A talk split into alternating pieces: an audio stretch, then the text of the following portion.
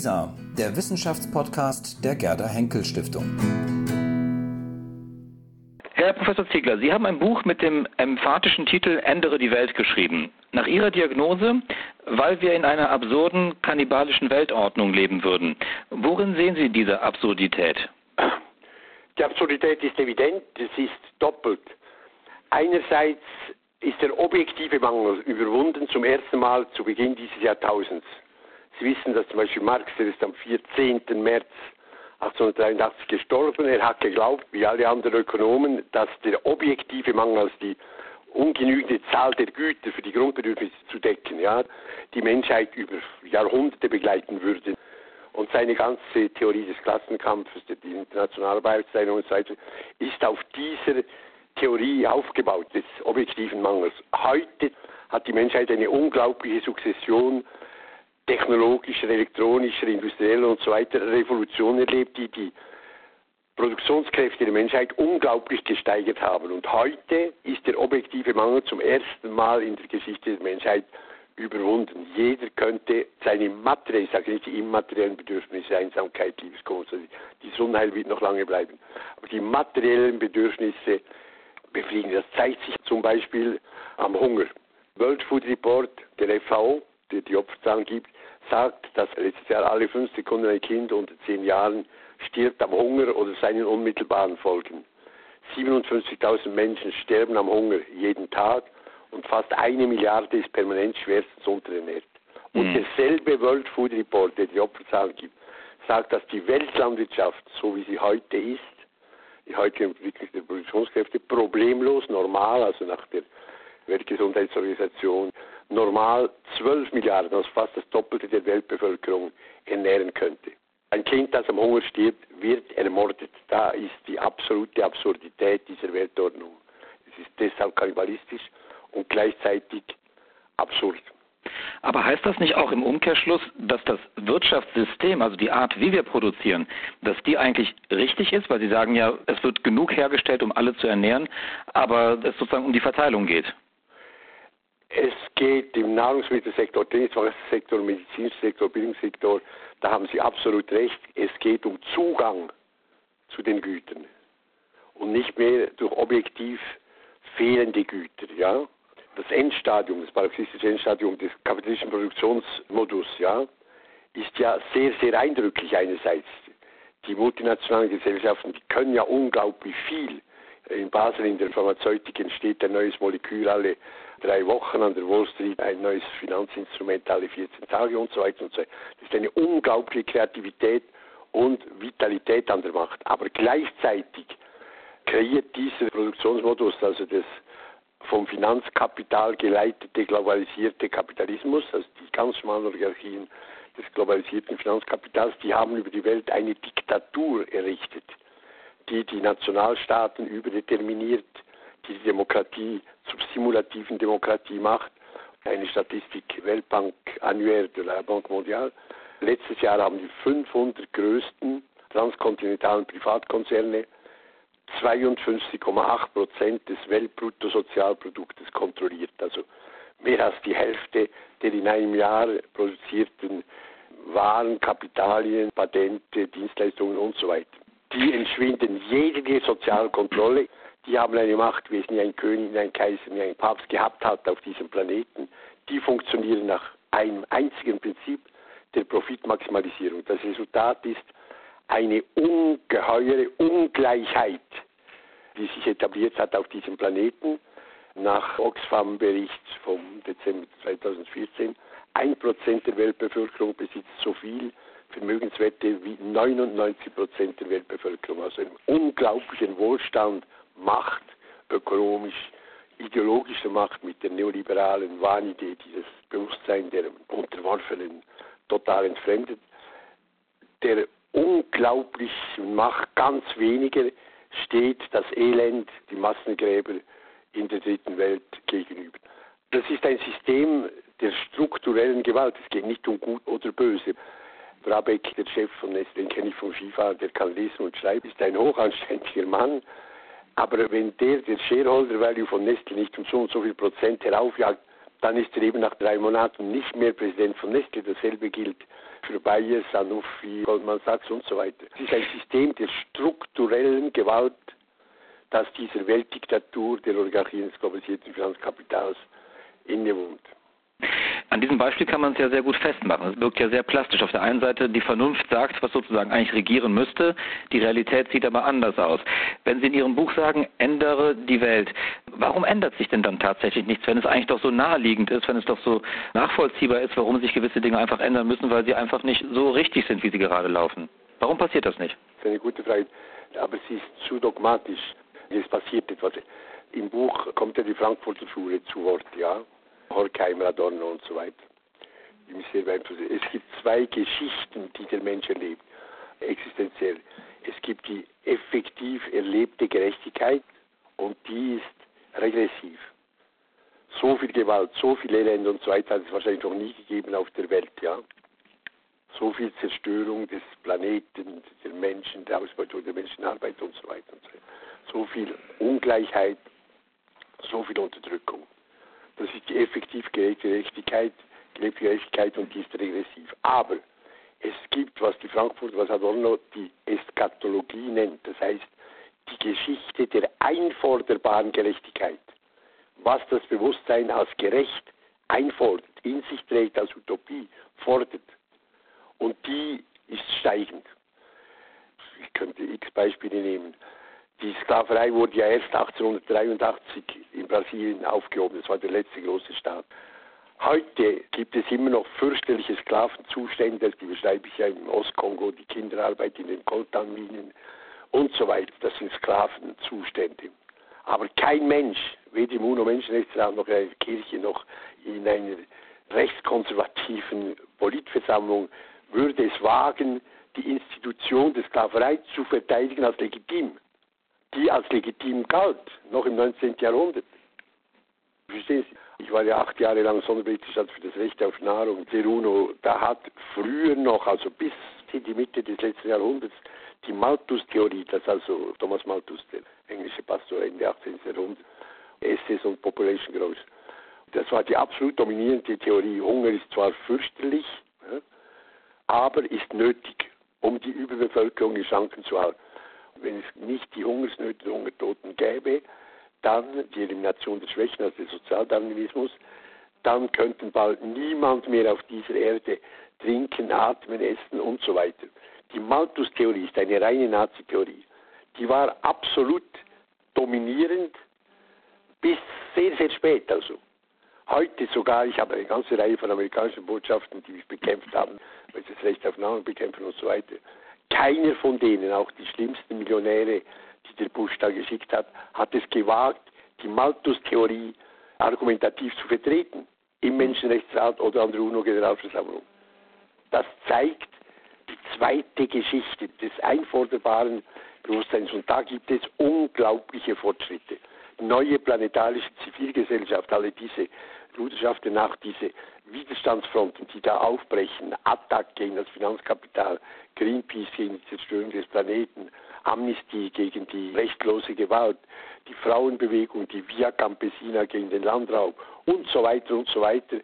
Diese ganz neuen sozialen Bewegungen, die funktionieren nur nicht mehr nach einem Zentralkomitee oder nach einer Parteilinie, sondern nur nach dem moralischen Imperativ.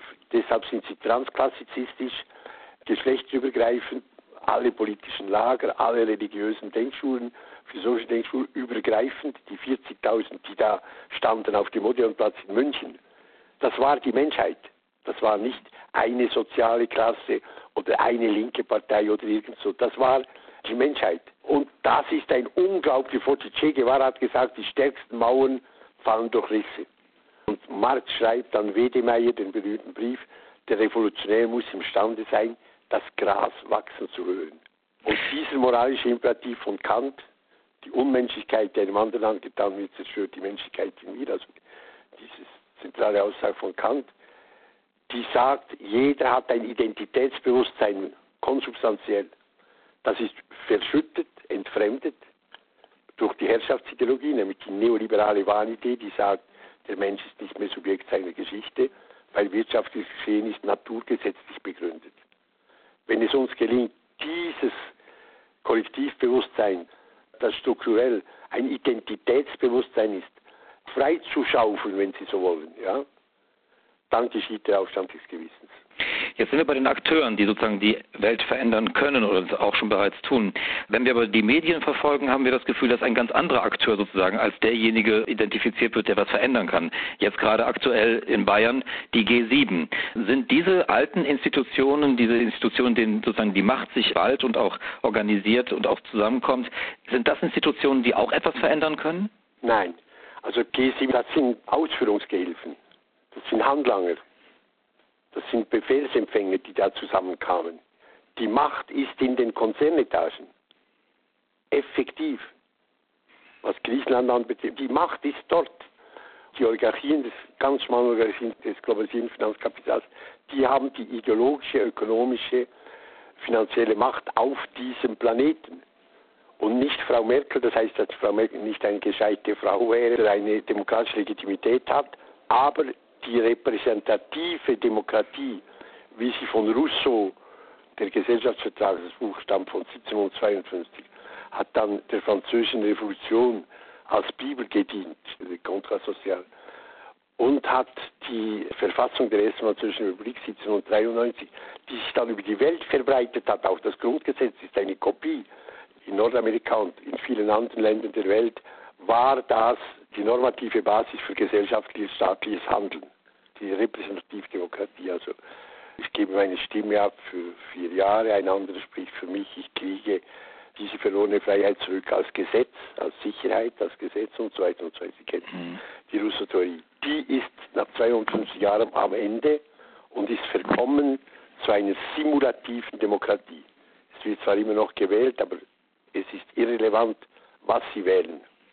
Und mhm. wir brauchen den Aufstand des Gewissens, das tönt so moralisch, aber es ist eben so, es gibt keine Ohnmacht in der Demokratie.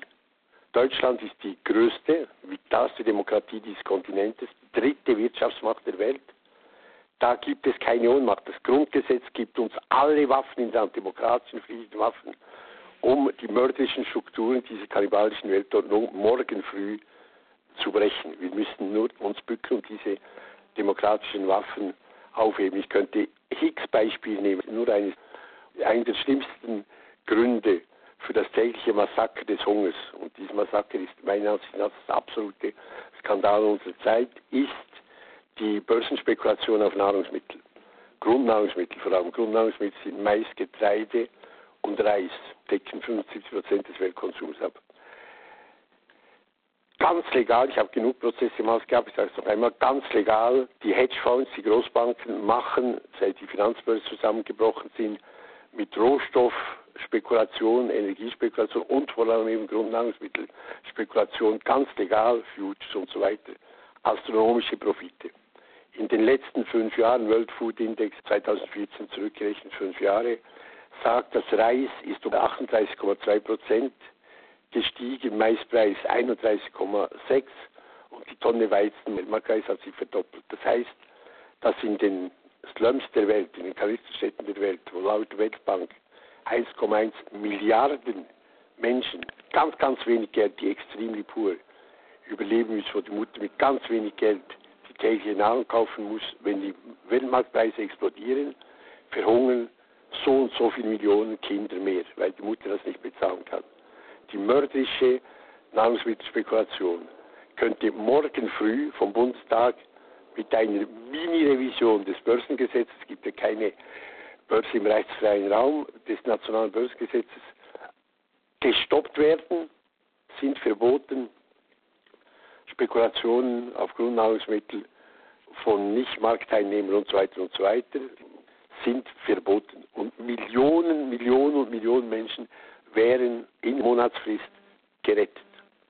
Mhm. Das können wir erreichen, wenn der Herr Schäuble im September zur Generalversammlung des Weltwährungsfonds geht, nach Washington. Können wir ihn zwingen, Sie, Sie wissen ja, im Weltwährungsfonds ist One Dollar, One Vote, nicht wie die Generalversammlung der UNO, ein Staat, eine Stimme. Deutschland hat unglaubliche Macht im Weltwährungsfonds wegen mhm. seiner Finanzmacht. Wir können Herrn Schäuble zwingen, dass er für einmal nicht für die Gläubigerbanken in Frankfurt und so weiter stimmt, sondern für die hungernden Kinder.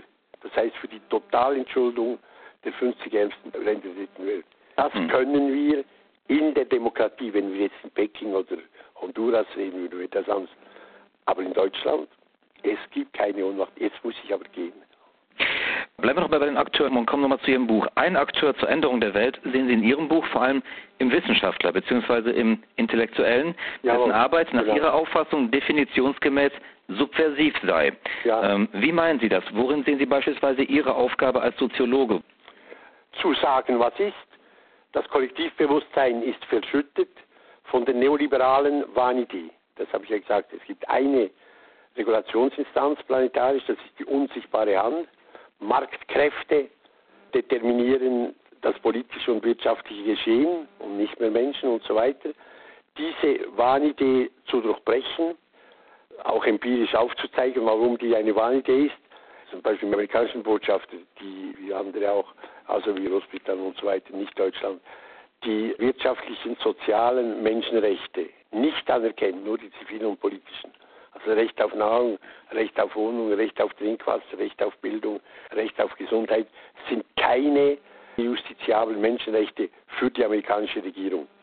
Nicht, weil die amerikanische Regierung blind wäre oder zynisch wäre oder kaltherzig wäre, keineswegs, sondern sie sagen, all das hat zusammen mit der unvollendeten Liberalisierung des Weltmarktes.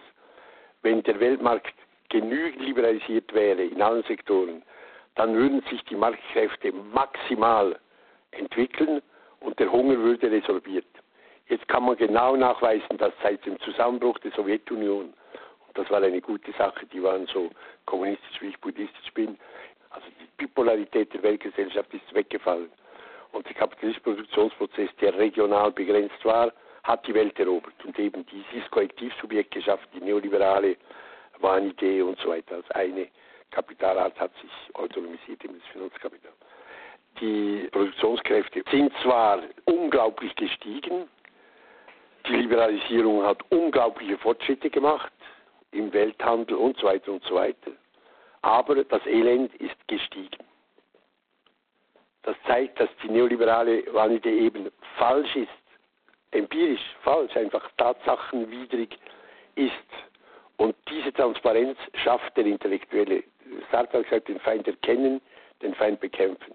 Den Feind erkennen, ihn transparent machen, seine Legitimationstheorie zu zerstören und damit das entfremdete Bewusstsein der Unterdrückten zu befreien und die unglaublichen Kräfte der Solidarität, der Reziprozität, der Komplementarität, in jedem von uns als einforderbare Gerechtigkeit schlummern, als Utopie frei zu machen und dann den Feind erkennen, das sind Sie, das sind ich, das sind Intellektuelle, weil sie privilegiert sind, sozial einfach Zeit und Geld bekommen, damit sie denken können, Freiheitsräume haben, Universität, Henkelstiftung und so weiter. Es ist ein unglaubliches Privileg. Unsere Aufgabe ist es, den Feind erkennen und den Feind bekämpfen. Das sind dann die sozialen Bewegungen, die aufgrund unserer Bewusstseinsinhalte, ja, analytische Inhalte und so weiter, die Menschen organisieren im Widerstand und diese Widerstandsfronten aufbauen.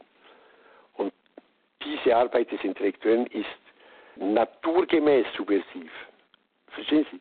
Wenn man gegen einen Feind, der die Realität verschleiert, um seine Macht auszuüben, ja, die keine vernünftige Legitimation hat, wenn man dem die Maske herunterreißt, die Legitimationstheorie zerstört, dann ist das subversiv in der bestehenden Weltordnung. Mhm. Eine letzte Bemerkung, das habe ich bei Gabriel Tarde, dem französischen Soziologen, gelesen. Er schreibt, die Wissenschaft macht die Religion der Zukunft aus, vor der sich demütig Professoren und Staatsmänner und alle Geister und jeder Wille verneigen. Ist das die Option? Das ist das Poesie. Also ganz sicher ist, Soziologie ist eine Befreiungsbewegung. Soziologie ist ein Kampfsport, hat Bourdieu gesagt, ist ein Kampfsport, ist eine Befreiungsbewegung. Legt den Logos den objektiven Esprit, den objektiven Geist der gesellschaftlichen Sozialisierung offen, ja. Und die Wissenschaft ist die Avantgarde der Menschwerdung. Ich glaube an die Menschwerdung des Menschen, also die Geschichte einen Sinn hat. Und die Avantgarde dieser Bruderschaft und auch dieser Bewegung ist, Jean Jaurès hat gesagt, der Weg ist gesäumt von Leichen, aber er führt zur Gerechtigkeit. Die Avantgarde dieser Menschheit, die auf dem Weg der Menschwertung ist, sind die Wissenschaftler. Ich sage das ohne Arroganz. Einfach von ihrer Tätigkeit her. Sie schaffen ein, das Bewusstsein frei und ermöglichen die freie Willensentscheidung aufgrund objektiv richtiger Analysen. Herr Professor Ziegler, ich danke Ihnen wirklich sehr für dieses Gespräch. Haben Sie vielen Dank. Sie glauben kein Wort.